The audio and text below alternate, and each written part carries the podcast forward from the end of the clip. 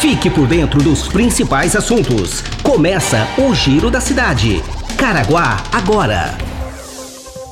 Olá, seja bem-vindo a mais uma edição do Giro da Cidade, o podcast mais ouvido da região.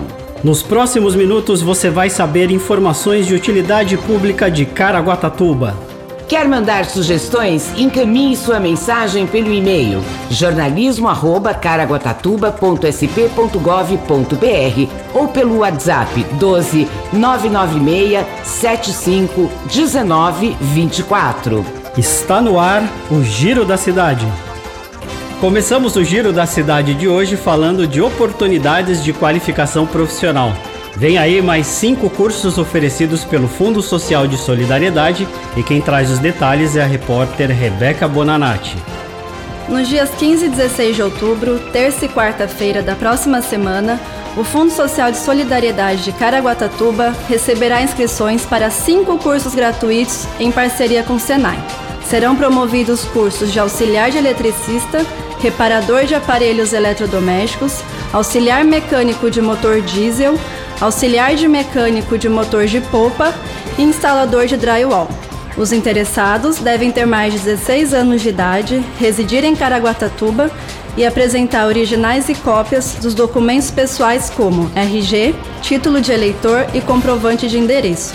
Mais informações pelo telefone 3897 5656. Obrigado, Rebeca. E o bairro do Massaguaçu recebe a última audiência pública para discutir a lei orçamentária anual. As informações com Mara Cirino. Bom dia, Cássio. Bom dia, Leslie. E a Prefeitura de Caraguatatuba realiza nesta sexta-feira a terceira e última audiência pública para a elaboração da Lei Orçamentária Anual para 2020. O encontro acontece na MF Antônia Antunes Arouca, no bairro da Massaguaçu, na região norte da cidade.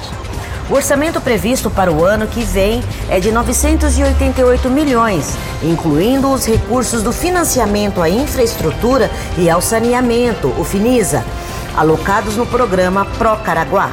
As destinações obrigatórias de recursos do orçamento previsto para 2020 ficaram com a seguinte alocação: Educação com 226 milhões, Saúde com 162 milhões e Câmara Municipal com 26,75 milhões.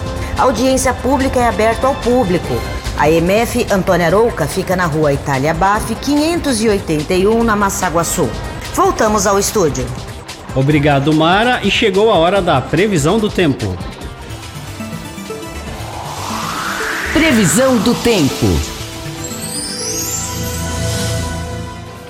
O sol deve reaparecer nesta sexta-feira entre poucas nuvens. As temperaturas aumentam e devem oscilar entre 20 e 28 graus.